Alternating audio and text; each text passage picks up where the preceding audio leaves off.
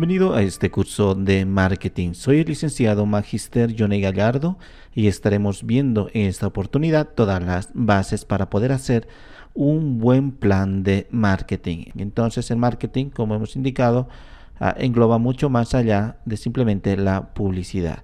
Acá tendríamos una gráfica que sería primero de la empresa propiamente, luego tendríamos el microentorno y luego el macroentorno. En cuanto al microentorno, está formado por las fuerzas cercanas a la compañía, que incluye en su capacidad de satisfacer a los clientes. Esto, por ejemplo, es la empresa, mercados de consumidores, canales de marketing que utilizan los competidores y sus públicos. Luego tendríamos el macroentorno, el cual consiste en las grandes fuerzas sociales que incluyen en todo el microentorno, por ejemplo, las demográficas, económicas, naturales, tecnológicas, políticas y culturales. En cuanto al primer elemento del microentorno, esto también es importante entenderlo aquí. Tendríamos esto de la compañía. Entonces, los diferentes departamentos que forma la empresa influyen directamente en las funciones del departamento de marketing. En este departamento se deben tomar decisiones que concuerden con los planes de las altas direcciones. Además, se debe estar en contacto con otros departamentos, por ejemplo, con finanzas, e intentan así conseguir fondos para cubrir el presupuesto de los planes de marketing. También tenemos que estar en relación con la investigación y el departamento mismo de desarrollo y dedicar el diseño de los productos a aquellos atributos que nosotros pretendemos incluir en el plan de marketing. También tendríamos con el departamento de compras, que se preocupan por tener provisiones y materiales.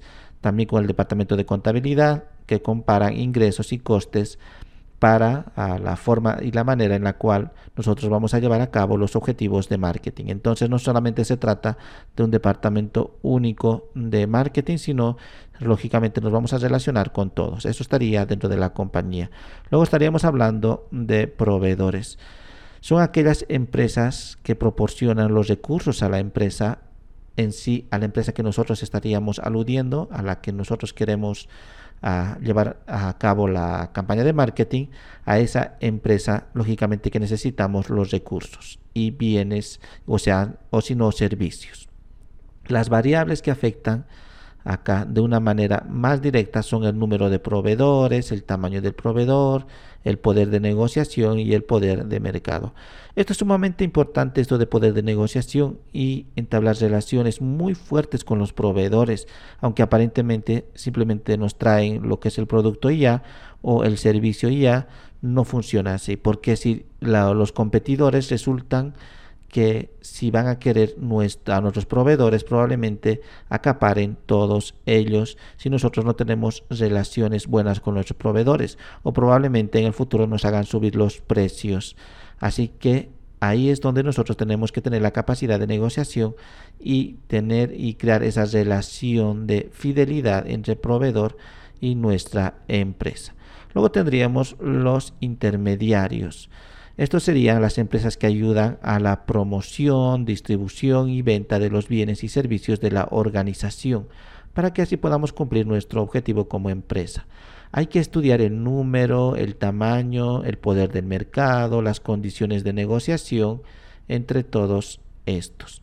Entonces tenemos que tener muy en cuenta eso de los intermediarios porque si uno de ellos se corta probablemente nos haga variar absolutamente toda nuestra campaña. Luego tendríamos los clientes. Se debe realizar un estudio de las oportunidades, amenazas de los diferentes mercados de clientes a los que se dirige la empresa. Cada uno de ellos tendrá una característica especial que exigirá un cuidadoso análisis del vendedor. Entonces tenemos que tener cuidado con eso de los clientes y más adelante vamos a analizar a profundidad esto de los clientes. Luego estaríamos hablando de los competidores que habíamos mencionado acá, que una empresa debe en sí proporcionar mayor valor y satisfacción a sus clientes, por lo tanto no es suficiente adaptarse a las necesidades del público objetivo, sino ser mucho mejor que las demás empresas, mucho mejor que los competidores. Tenemos que ofrecer no solamente un servicio mejor, sino una experiencia mejor a nuestros consumidores respecto a nuestros productos en relación a la competencia. Luego estaremos hablando del público como tal. Entonces, en cualquier grupo que tiene un interés real o potencial en la capacidad de una organización para alcanzar sus objetivos o ejerce un impacto sobre ella. Entonces, este sería el público. En términos sencillos, estaremos hablando de público cuando hacemos alusión a clientes reales o potenciales. Luego tendríamos lo que sería el entorno del marketing ya, pero en el macro entorno. Aquí tendríamos en primera instancia velar por elementos demográficos. Tenemos que tener en consideración en, nuestro, en nuestra concepción de marketing aspectos demográficos. Se refiere a las características de las poblaciones humanas, incluidos factores como el tamaño de población, distribución y crecimiento. Resulta de especial interés para los ejecutivos de marketing ya que la gente constituye mercados. Muchas empresas de productos de consumo apenas empiezan a darse cuenta de que deben dirigir su producto y su publicidad a cada uno de los subgrupos. Entonces, no así hacer un, marketing a general. E incluso cuando vayamos a ver en lo que serían las campañas de marketing online, marketing digital, vamos a ver que la super segmentación que nos da la, la posibilidad Facebook o Google Ads, entonces es mucha. En ese sentido, si nosotros queremos lanzar una campaña, por ejemplo, en Facebook, en las cuestiones demográficas claramente nos delimita e incluso los valores varían mucho. No es lo mismo llevar, por ejemplo, a Lima, Perú, a nuestra campaña en, Facebook, a hacerlo en México DF. Entonces va a variar no solamente los precios, sino la cantidad de personas a las cuales va a ir dirigida. Entonces hay muchos factores. Entre ellas, como indicamos, la demográfica es sumamente importante si queremos abarcar muchas más regiones, por ejemplo, a Colombia, Ecuador, Argentina, Chile, entonces en Facebook se va a aumentar abismalmente lo que sería el precio y a la vez nos va a indicar que no va a llegar a tantas personas. Tendríamos que aumentar mucho más mm, el presupuesto de nuestra campaña. Entonces tenemos que tener muy en cuenta eso. Cuando vayamos a hacer una campaña de marketing tiene que ir dirigida a una población concreta y específica.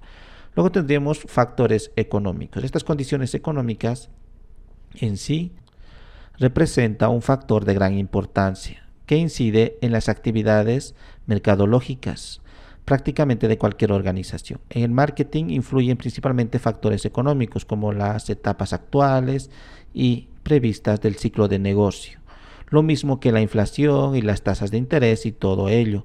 Entonces un producto extremadamente caro probablemente en comunidades donde no existan las condiciones económicas necesarias, que no puedan tener la capacidad adquisitiva, a nuestro producto no vaya a venderse. Así que tenemos que tener mucho cuidado eso de los factores económicos.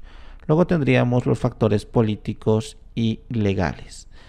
Los comportamientos de una organización se ven afectados cada vez más por los procesos políticos y legales de la sociedad. Los factores políticos y legales en el marketing pueden agruparse así generalmente en cuatro que serían las políticas monetarias y fiscales, las legislaciones y regulaciones sociales, la relación del gobierno con las empresas o las industrias y la legislación relacionada específicamente con el marketing. Entonces, si nosotros quisiéramos hacer una especie así de campaña o lanzar un producto, y si en un determinado lugar está prohibido ese tipo de productos, ese tipo de servicios, entonces no va a tener mucho sentido, no, vamos a tener pérdidas, a pesar de que si nosotros no hemos investigado, no hemos averiguado que ese tipo de productos está prohibido, entonces nos van a decomisar todo, vamos a tener pérdidas absolutas e incluso ah, en, muchas, ah, en muchos lugares, muchas regiones, eh, los impuestos son demasiado altos a productos muy específicos, también tenemos que tener cuidado. Entonces la legislación es sumamente importante saber ah, dónde podemos y dónde no poner nuestro producto. Luego tendríamos los factores sociales y culturales, que es donde más nosotros nos centramos, especialmente para ver si se va a poder o no vender nuestro producto. Entonces, la tarea que los ejecutivos de marketing ah, tienen se hace cada vez más compleja, ya que los patrones, o sea, los estilos de vida, valores sociales y creencias, están cambiando mucho y muy rápidamente. Más aún con la globalización, con el Internet, con las redes sociales, todo eso, entonces los patrones sociales y culturales constantemente están en transformación, lo que probablemente algo les guste en este año de que a dos años ya no les guste, deje de estar de moda, cosas así. Entonces tenemos que analizar esas características socioculturales. Y por último, tendríamos que tener ah, en cuenta los aspectos tecnológicos. Ha tenido un gran impacto en los estilos de vida de las personas actualmente esto de los de los avances tecnológicos que pueden influir lógicamente en el marketing, ya que la manera en la cual se hacía marketing tradicionalmente ha cambiado en la actualidad. La mayoría de las personas ahora tienen acceso a Internet, tienen acceso a una computadora e incluso dentro del mismo área tecnológica, por ejemplo, hasta hace poco lo más utilizado era una computadora de escritorio, luego se fue reduciendo y cambiaron las tendencias en pocos años, en 3, 4 años se dejó de utilizar las computadoras de escritorio significativamente y comenzaron a utilizar las laptops, esas computadoras portátiles.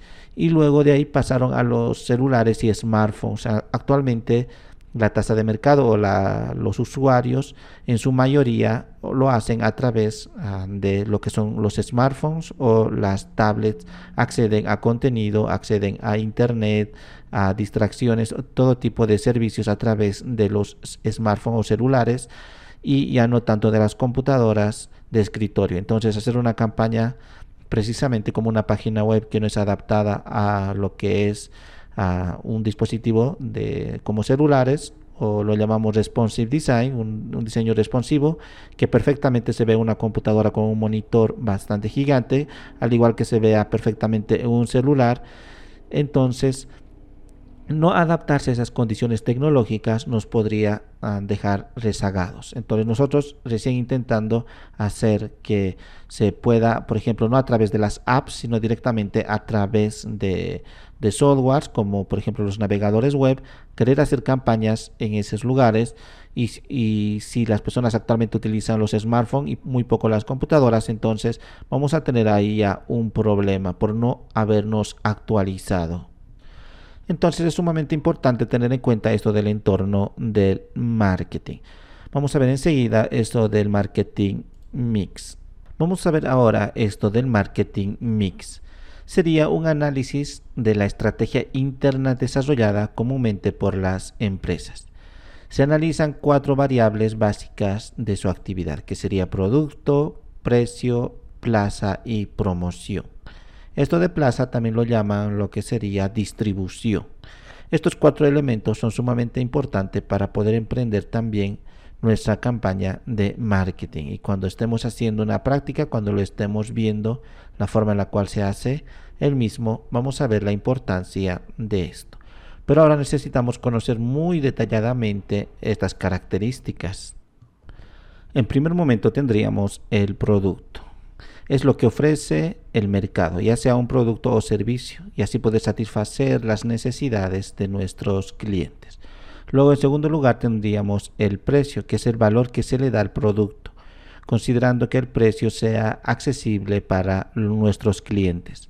Luego tendríamos plaza, que es el mercado al que va a ir dirigido el producto o servicio, hasta llegar a manos del consumidor propiamente. También vamos a ver que es todo un proceso, no es algo que directamente llega a manos del consumidor. E incluso con las nuevas tecnologías, por más que compremos por, eh, como decir, en eBay, en Amazon o en Best Buy, cualquiera que vayamos a comprar, siempre hay un intermediario, los cuales son las tiendas donde van a ir almacenados, los, los que van a venir a dejar nuestro producto, o sea, siempre hay un intermedio. Entonces tenemos que tener muy en cuenta eso. Y luego la promoción, que serían las estrategias para dar a conocer el producto y con ello, lógicamente, incrementar nuestras ventas. Vamos a ver ahora, en este momento, detalladamente cada uno de estos. Vamos a empezar con lo que es producto. Entonces, es aquello que vamos a ofrecer a nuestros clientes. Vamos a hablar de un producto físico para, querer, eh, para poder ilustrar mucho mejor. Tendríamos acá el producto básico, el producto real y el producto aumentado. E incluso también puede darse perfectamente en servicios y no solamente en bienes. Vamos a empezar esto del producto básico. Entonces, en el centro del producto total estaría el producto básico que representa el servicio o beneficio básico que el consumidor busca cuando compra el producto. Incluye los componentes principales del producto como las características funcionales, el valor percibido, la imagen y la tecnología asociada. Luego tendríamos el siguiente nivel que sería el producto real. Es como la evolución del producto básico a un producto más avanzado. Entonces el producto real Ah, es cuando un producto básico se convierte en el real, cuando se les añade así atributos como la marca, el etiquetado, el envase, el diseño, el estilo, la calidad, todos estos elementos se les añade al producto básico, entonces ya es un producto real. Y luego, aún mucho más, cuando este producto real todavía tiene muchos, uh, muchas más, muchos más beneficios, y acá tendríamos el producto aumentado que consiste en todos los aspectos añadidos al, producto real, como el servicio postventa, el mantenimiento, la garantía, las instalaciones, entregas, la forma de financiamiento, todo eso estaría acá.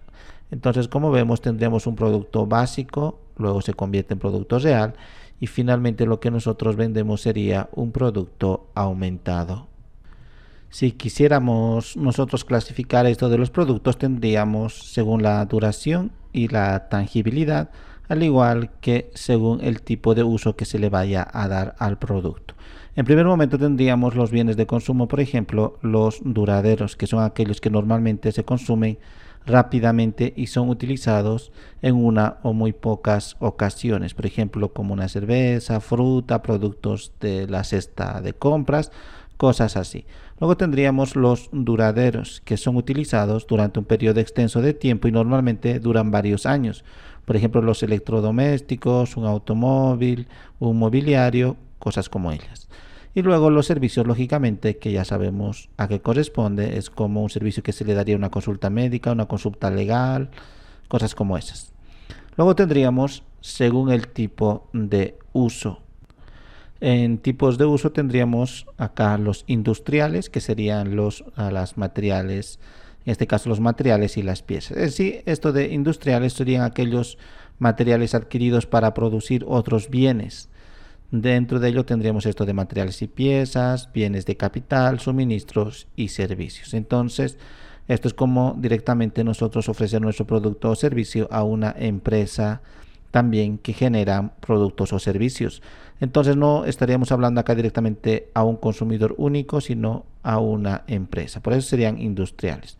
Y luego ya los tipos de consumo tendríamos acá, por ejemplo, bienes de conveniencia, que suelen ser estos productos baratos que se compran frecuentemente y cuya compra no supone un esfuerzo para el consumidor. Por ejemplo, productos de uso común como el pan, el periódico, cosas como esas. Dentro del mismo tendríamos de los bienes de conveniencia, por, ejemplo, productos rutinarios, bienes impulsivos, bienes de emergencia. O sea, esto, como indicamos, no reviste mucha complejidad en la compra. Es importante conocer que un producto de conveniencia Ah, necesita precisamente una máxima cobertura en el, mercado. La comunicación debe ser la más adecuada y podemos nosotros acudir a la publicidad. No olvidemos que el diseño es sumamente importante del producto, que sea bastante llamativo, ya que acá no el cliente o el que va a comprar no va a tener mucho uh, reparo en comprar el mismo, simplemente se va a dejar llevar por aquello que sería más atractivo. Luego tendríamos bienes de compra, que serían bienes comerciales. Son aquellos que los consumidores adquieren tras un largo periodo de búsqueda y comparación entre marcas, así estableciendo a lo que sería la calidad, el, buen funcionamiento, que suelen ser productos en sí duraderos, tales como la ropa, electrodomésticos, autos y todo ello. Tendríamos los homogéneos y los heterogéneos. Luego tendríamos los bienes de especialidad, que son productos que a la vista de los clientes poseen una serie de atributos que los hacen únicos y que se suelen comprar por lealtad a una marca. De ahí que la comparación entre marca que sea muy escasa, porque ya tendría más o menos abocado a una marca concreta el que va a comprar. Supone un gran esfuerzo económico para la persona, por ejemplo, productos de joyería, de diseño, frutas exóticas, etc. Luego tendríamos los bienes acá no buscados, que son aquellos productos que el cliente no ha pensado en comprar, bien porque los desconoce o porque no necesita. Pero estos por ejemplo, pueden ser ah, seguros, una enciclopedia, algún libro especial, cosas como es. Pero realmente algún momento puede adquirirlo. Pero no, es algo que precisamente el, comprador vaya a adquirirlo de manera inmediata o haya planificado él mismo. El segundo elemento a tomar en cuenta que habíamos dicho que era el precio. Entonces nosotros ahora vamos a centrarnos en el precio. Todos los productos tienen un precio, del mismo modo que tiene un valor. Las empresas que comercializan sus productos les fijan unos precios como representación del valor de transacción para intercambiar en el mercado, de forma que les permitan recuperar los costes en los que han incurrido y obtener ciertos excedentes, que serían las ganancias.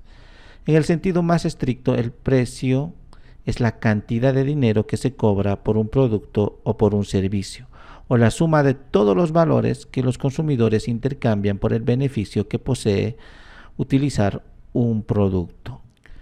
Tenemos que ver como tal muchos elementos al momento de hacer la fijación de un precio. Por ejemplo, en la parte derecha acá tendríamos el objetivo de la empresa como tal. Luego, si la competencia realmente está de acorde a los precios que nosotros, que nosotros queremos manejar.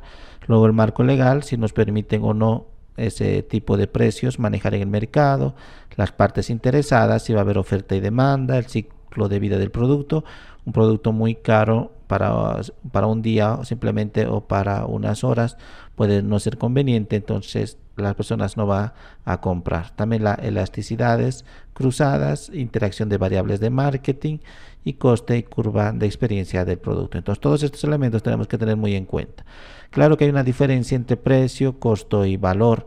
Eso es sumamente también importante entender. El precio es la cantidad de dinero que se espera que un cliente pague de un producto. El costo serían los gastos realizados por una empresa para producir, o sea, conservar y comercializar sus productos. Es lo que la empresa gasta como tal para la producción. No olvidemos que el precio es lo que esperamos que las personas paguen y el valor sería el monto que el cliente está dispuesto a pagar en función de los beneficios percibidos del producto o servicio. Entonces tendríamos que hacer lógicamente una especie de triangulación, si se quiere llamar así, del precio, costo y del valor para lograr el mejor resultado. Claro que al momento de la fijación del precio tenemos que tener en cuenta estos métodos. Tendríamos acá por una parte los precios muy bajos que Ah, no es posible obtener beneficios cuando el precio es muy bajo. Podríamos hacer también en base a lo que sería el método basado en costes. Aquí un análisis, lógicamente, puede ser considerado como uno de los métodos más objetivos y justos, aunque también son criticados porque supone adoptar una visión demasiado estrecha del concepto de producto en sí mismo, en la que no se tienen en cuenta aspectos adicionales que pueden aportar un valor superior al producto. Entonces no, estamos atendiendo solamente a lo que nos cuesta producir. Ya hemos indicado acá que sería el costo. Luego otro método sería basado en los precios de los competidores. Estos métodos se centran en el carácter competitivo del mercado y en la actuación de las demás empresas frente a nuestras acciones. Son más reales y se encuentran sujetos a un alto componente probabilístico. Por lo general suelen utilizarse como complementos a los anteriores, sobre todo en mercados de elevada competitividad. Por lo tanto, si vemos que nuestro producto cuesta un poco menos que la competencia, nosotros podemos tratar de nivelarlo en base a la competencia, incluso tratar de reducirlo un poco más si nuestros costes son altos y a la vez rebajar el coste de la producción. Entonces, también otra de la metodología sería en base a los competidores. Luego tendríamos una nueva metodología también. Esto en sí, aunque no es nueva, sería otra forma en la cual vamos a poder establecer el precio a través del método mediante el valor percibido de nuestro producto. Estos métodos se basan en el valor que el consumidor da al producto para fijar su precio y no en el coste del mismo. Entonces, más allá del coste, se basa en el valor que puede percibir los usuarios. Esto claramente cuando es un valor muy alto, no existe mucha demanda al respecto porque el precio es muy alto.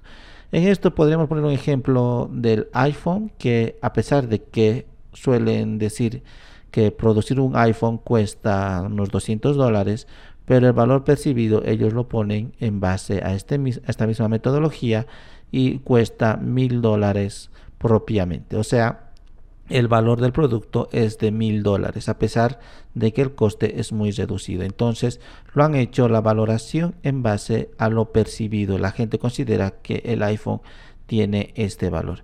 Y lógicamente, como es alto, no puede ser ah, destinado para todas las personas. No pueden adquirir todas las personas, solamente aquellas que sí cuentan con el poder adquisitivo. El siguiente elemento en el marketing mix hemos dicho que sería la plaza. Entonces, nosotros tendríamos acá la manera en la cual va a ir ah, distribuido o la forma en la cual nuestro producto um, va a estar en el mercado.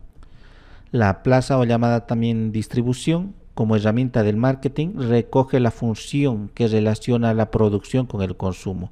Es decir, que nosotros vamos a poner el producto a disposición del consumidor final o del comprador industrial en la cantidad demandada en el momento en el que lo necesite y en el lugar donde sea adquirido. Ahí ya tendríamos tres variables como por ejemplo la demanda, o sea la cantidad, el momento y el lugar. Esto de la distribución implica llevar a cabo una serie de actividades de información, promoción, presentación del producto en el punto de venta a fin de estimular su adquisición por parte del consumidor final. Tenemos que tener muy en cuenta eso. Entonces, estaríamos también, por lo tanto, estamos hablando de canal de distribución. El canal de distribución representa cada una de las etapas que componen el recorrido del producto desde el fabricante hasta el consumidor final. En otras palabras, el canal de distribución está construido por todo aquel conjunto de personas, organizaciones, que facilitan la circulación del producto elaborado hasta llegar a manos del consumidor o usuario final. El conjunto de personas, organizaciones que está entre el productor, o sea, el fabricante, y el consumidor serían los intermediarios. Entonces acá podemos ver y ejemplificarlo. Tendríamos el fabricante. Cuando directamente va al consumidor, llamaríamos acá un canal directo o de nivel cero. No olvidemos que acá por ejemplo, puede ser que si nosotros compramos por internet directamente en una, en una tienda online que ya tienen y el producto viene y nos dejan directamente en nuestro hogar. O también acá el canal indirecto sería de corto, un nivel acá. Por ejemplo, solamente tendríamos nada más que un ah, intermediario. Por ejemplo, una tienda. Entonces, el que fabrica viene, deja el producto en la tienda y nosotros de la tienda podemos adquirirlo o nos lo pueden dejar en nuestro hogar.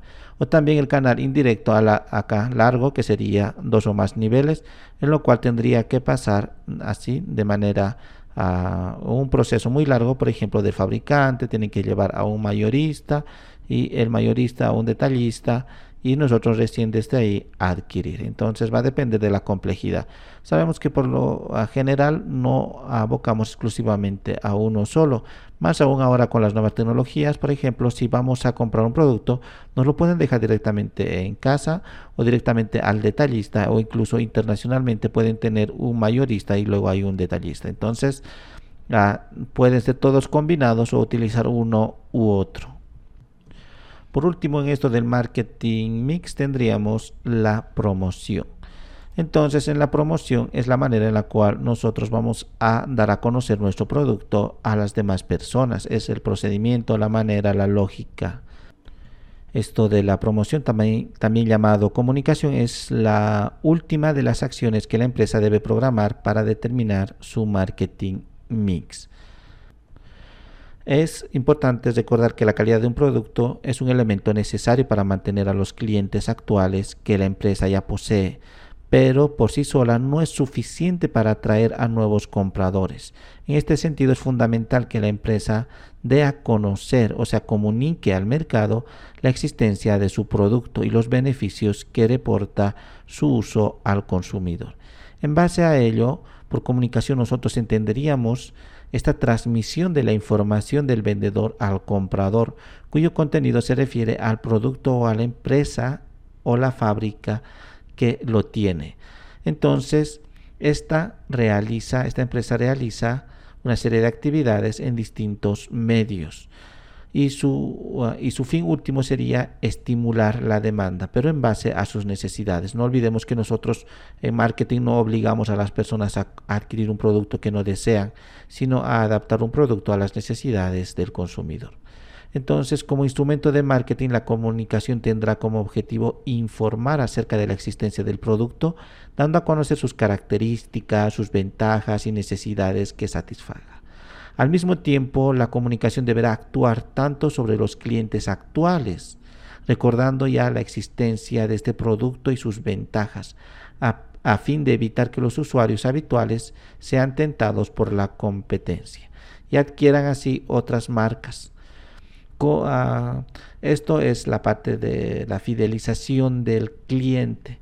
Y también tenemos que tener en cuenta que eso de la comunicación no solamente es para los clientes que ya tenemos nosotros fijados, sino también para persuadir a nuevos clientes, que serían los potenciales. En este sentido, la comunicación persigue estos tres fines básicos de informar, persuadir y recordar.